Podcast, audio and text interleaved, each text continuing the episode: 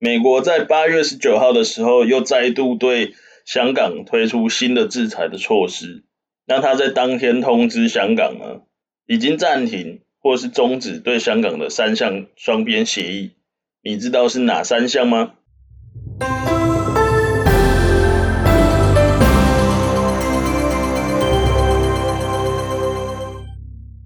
嗨，你好，我是凯尔。中国和香港在七月六号的时候呢，实施港版国安法。那在这之后呢，美国很生气嘛，所以就连续推出了几项制裁的措施，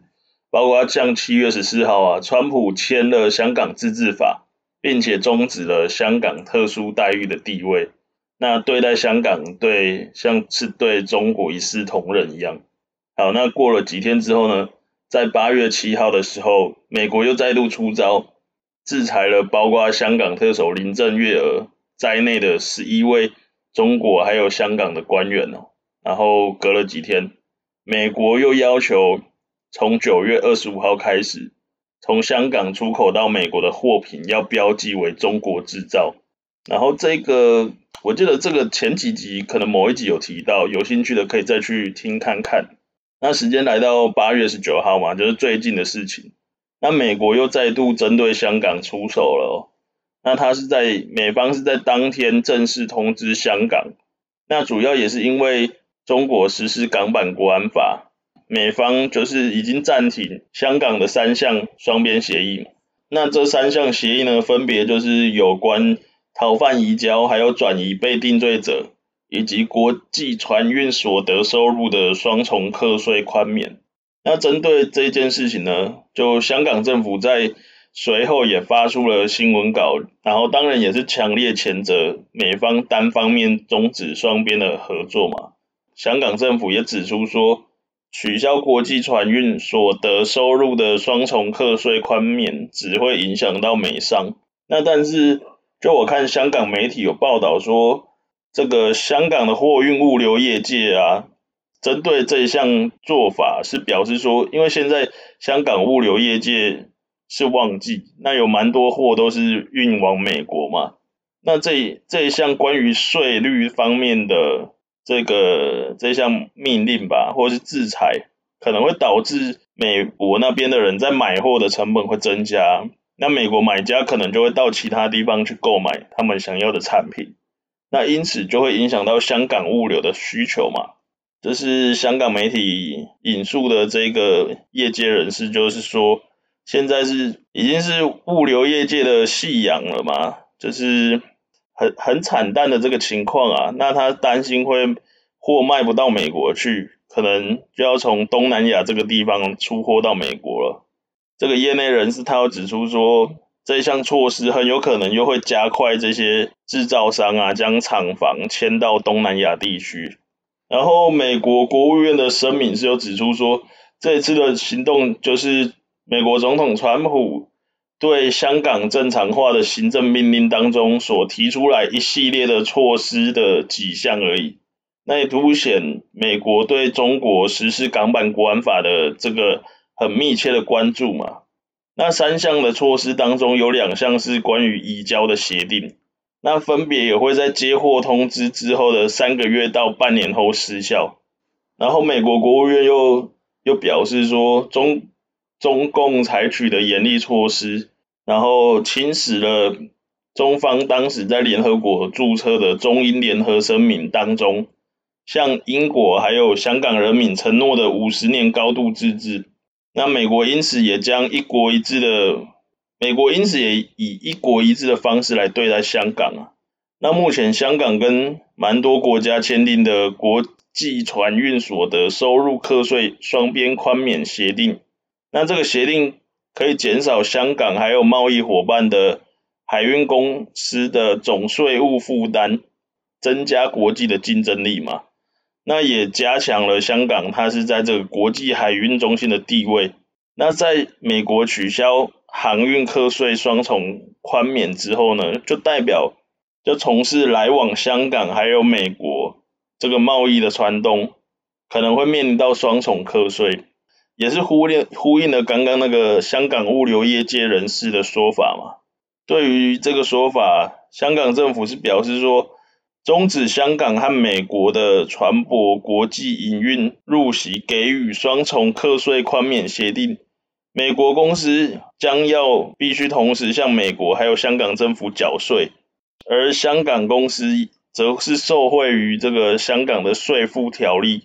里面其中一条关于船运收入在香港的免税安排嘛。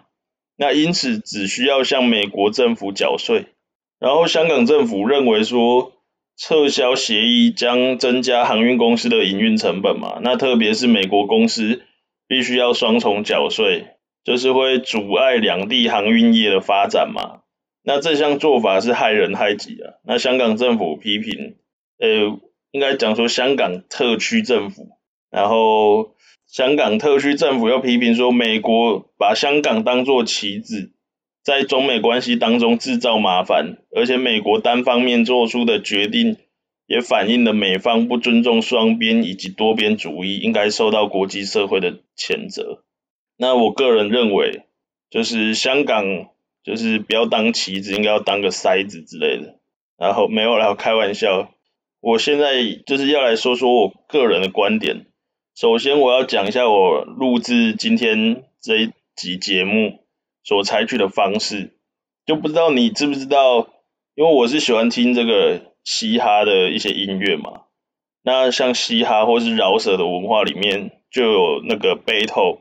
就是有 battle rapper 或是 battle MC，应该说 battle MC，就是他们会在互相 diss，就是面对面互相 diss 对方，然后就是很需要临场的反应。那我今天就有点像是 battle MC 的。这个角色，那像之前的话，我就是录录音室歌手的感觉，就是我都是要很就是比较完善的一个录音的状态，然后照稿念或干嘛。那今天我就不管，我就是要就除了刚刚新闻里面关于事实的东西，我我不太能够就是临场发挥嘛，因为事实就是你不能去加油添醋嘛，就是要就是要比较真实一点啊。那现在个人。讲法，个人想法的话，就可以比较自由一点。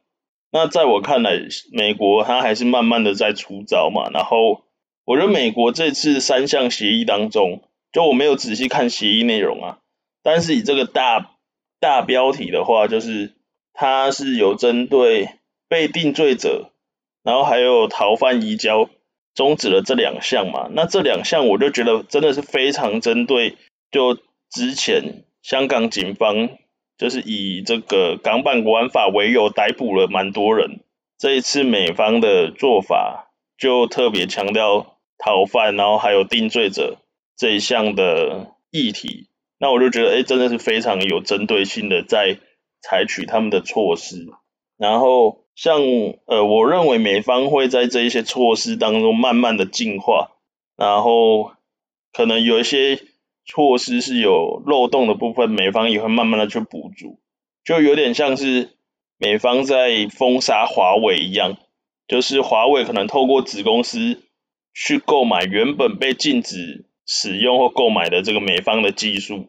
那后来美方可能觉得，哎，不行，就是有这个漏洞，他们在前不久前也就把这漏洞补起来，所以我觉得美方一贯的做法就是有点像在打带跑。我是在做中学的感觉，就有点像我现在的状态，就是我也是在这个怎么讲，在边做 podcast 边学习，然后边往前的这种感觉吧。然后我也在一直在补我的漏洞，大概是这样。好，我们来聊聊下一则新闻。下一则是关于爱奇艺呢，在接受就美国证券交易委员会的调查。那为什么他接受调查，但是被告的反而是？他的大股东百度呢？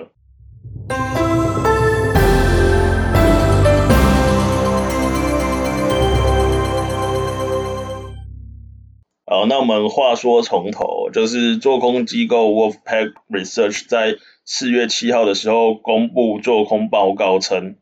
指出说爱奇艺在二零一八年 IPO 之前就已经有诈欺的行为哦。那爱奇艺在二零一九年的营收。也被夸大二十七趴到四十四趴嘛，那就是人民币就夸大人民币八十一到一百三十亿元，这是很大的一个数字哦。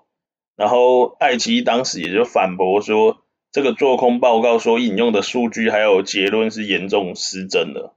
那在四个月之后呢，爱奇艺在美东时间的八月十三号公布说，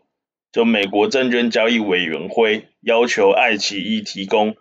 二零一八年一月以来的财务还有营运记录，而且还要求爱奇艺提供 Wolfpack Research 的做空报告当中所提到的相关资料。那针对这项调查，爱奇艺他是表示说，已经聘请了专业的顾问进行内部调查。百度的这个财务长也在八月十三号的时候表示说，百度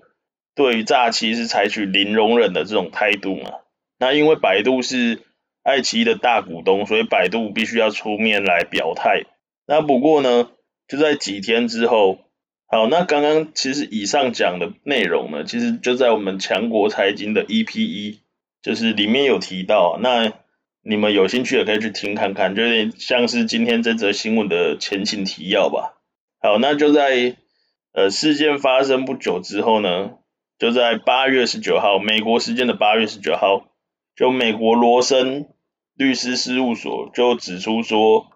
针对百度对于爱奇艺控制不力的这些理由呢，已经代表投资者来对百度提起集体诉讼。那根据这家律师事务所的官网显示啊，就是他们就指控说百度歪曲爱奇艺的财务还有经营状况，那对爱奇艺控制不力，而且在相关的期间呢，百度的公开声明是虚假或是具有误导性的。那罗森律师事务所是指出说，如果投资者是在二零一六年四月八号到二零二零年的八月十三号这段期间购买或是以其他的方式收购百度的证券，就可以加入集体诉讼的行列。然后呢，其实，在二零二零年以来哦，有很多家美股中概股因为涉涉嫌谎报财务啊，或是有财务造假的情况。那被美国律师事务所提告嘛，那其中像是蛮有名的，就曾经有中国星巴克之称的瑞幸咖啡，那那也是曾经了啊，因为他在四月二号的时候自曝财务造假嘛，那到四月十九号当天，就是美国至少有四起对瑞幸还有瑞幸那一家公司的高层提起集体诉讼案。那同一个月，也就是当，就是也就是四月份的时候呢，就包括罗森律师事务所在内，有蛮多家这个律师事务所宣布说，也对于自曝这个财务销，或者是更正，也对于这个自曝产品销售造假的好未来发起调查，也就是也打算要告这家公司了。好，我们今天的正事就聊到这边，那接下来。就也不闲聊了，我今天早点休息好了。好，我们今天的 podcast 就到这边。如果你喜欢我的内容的话，欢迎订阅以及分享给你的亲朋好友。我们下次再聊，拜拜。